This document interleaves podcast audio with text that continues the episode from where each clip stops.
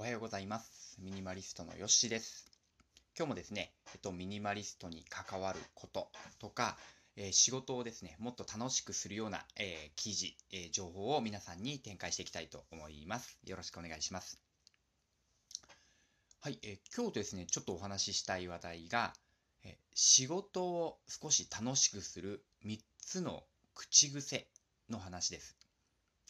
と私も、まあ、サラリーマンになってからだいたいどんくらいですかね。1 5 6年経ったんですけども、まあ、いろんな方と仕事をしていく中で口癖っていうのが気になる方いるんですね、まあ、皆さんの周りにもいると思うんですよ。もういつもこのセリフから入るなとかもうこのセリフ聞いたらこの人だなみたいなね。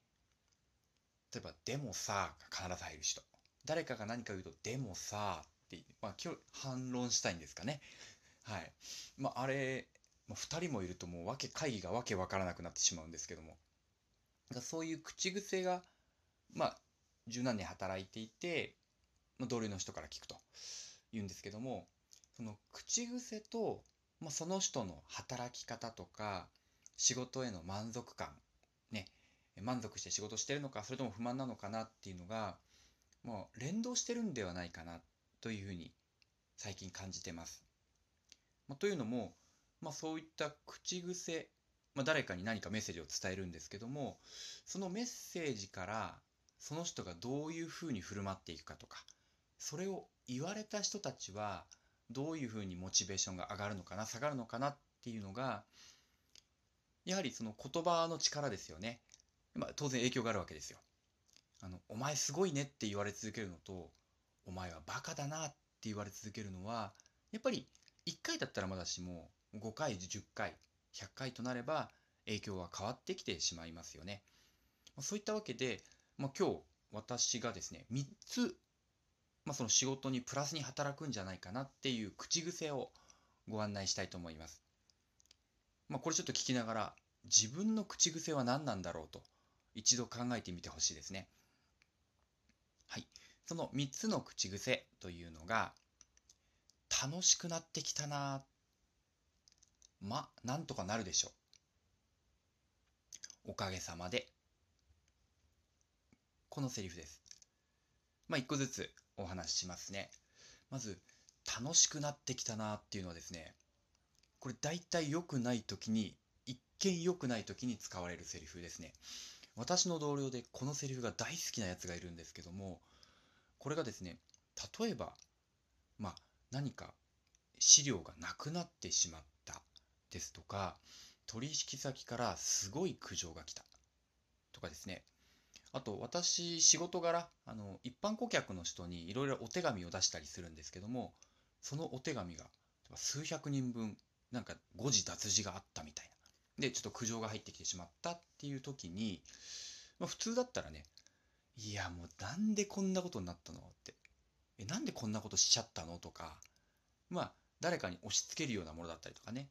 そういうセリフを言いがちなんですけども、まあ、その同僚は違ってですね、まあ、大体笑ってるんですよ。楽しくなってきましたねって。これね、こんなことまあ起きないですよって。私十何年働いてこんなこと起きたことないですよって。笑うんですよ本当になんであのその彼の口癖慣れてくる人間はニコニコして近づいてくるとどっちだって思うようになるんですよね。本当にいい話なのかえなんかまたまずいことあったんじゃないかな嬉しそうだなって。嬉しいまずいことあると嬉しそうですよねみたいなんてねそこがさらに笑い話になるんですよ。だから同じことがあった時に絶望するっていう態度とまあ彼の場合は楽観なんですよね。まあ、今多分頭下げなきゃいけないし怒られるけどまあ酒の魚には最高ですねみたいな。もうちょっと見方を変えているっていうのが素晴らしくて私はもう彼を見習って真似するようにしてます。楽しくなってきたなって一言言うだけでもう現状が変わりますね。はい。で2つ目がですねまあなんとかなるでしょうというセリフです。でこの口癖は気をつけなきゃいけないのは他人が苦労してる時に他人だけが苦労してる時にこのセリフを言うと本当無責任なセリフになっちゃいますね自分も一緒にやってるとか自分がやる時にまあなんとかできるでしょっていうふうに言うことで一気にその今直面してるようなトラブルとか何かやらなきゃいけない大きな仕事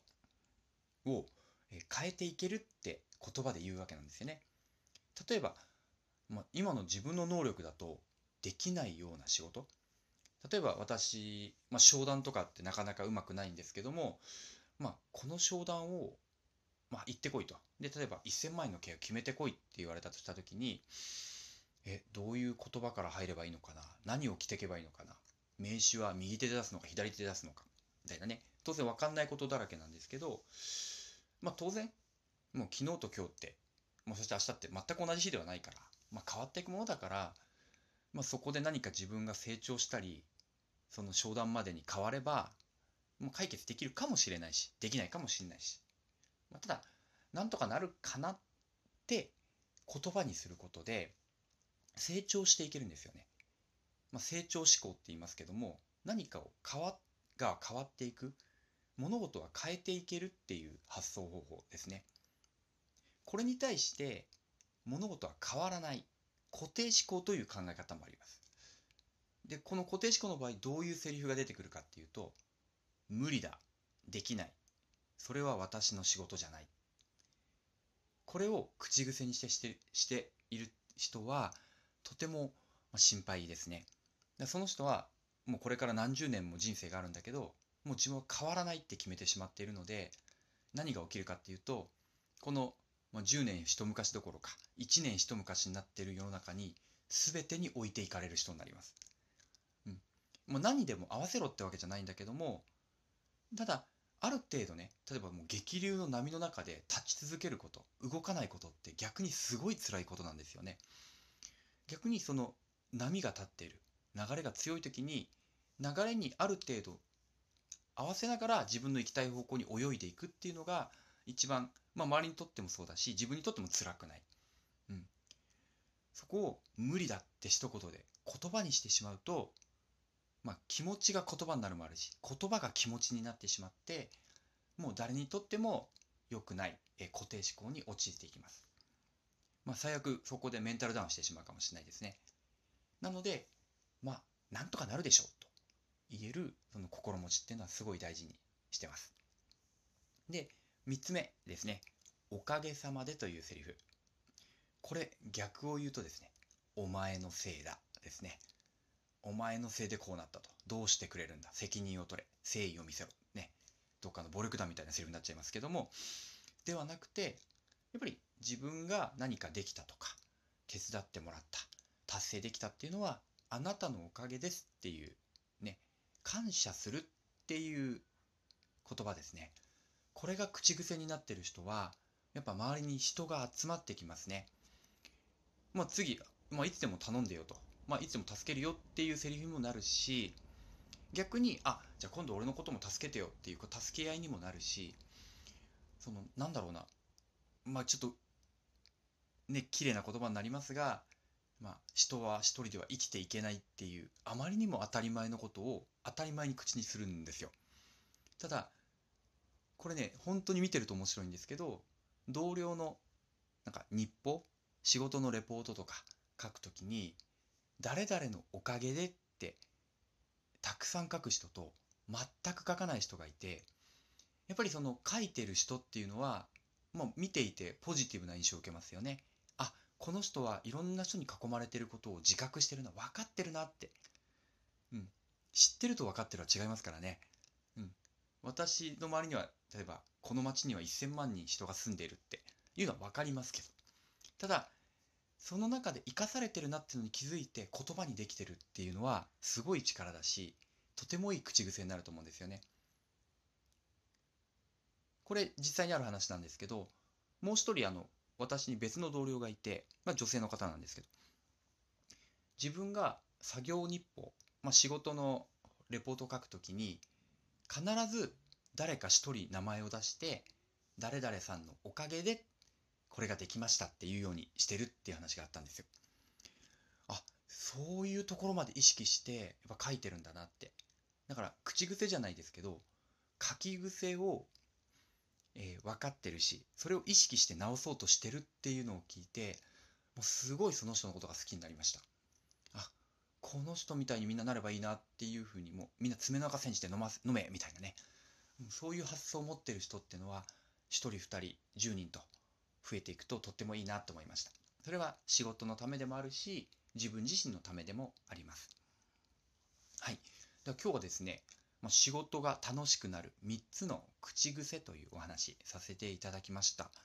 まあ、これ、まあ、働いてる人はもちろんですけども、まあ、家でもね、もちろんですね、自分のお子さん、自分の両親に普段どんな口癖で言ってるかどうか、それって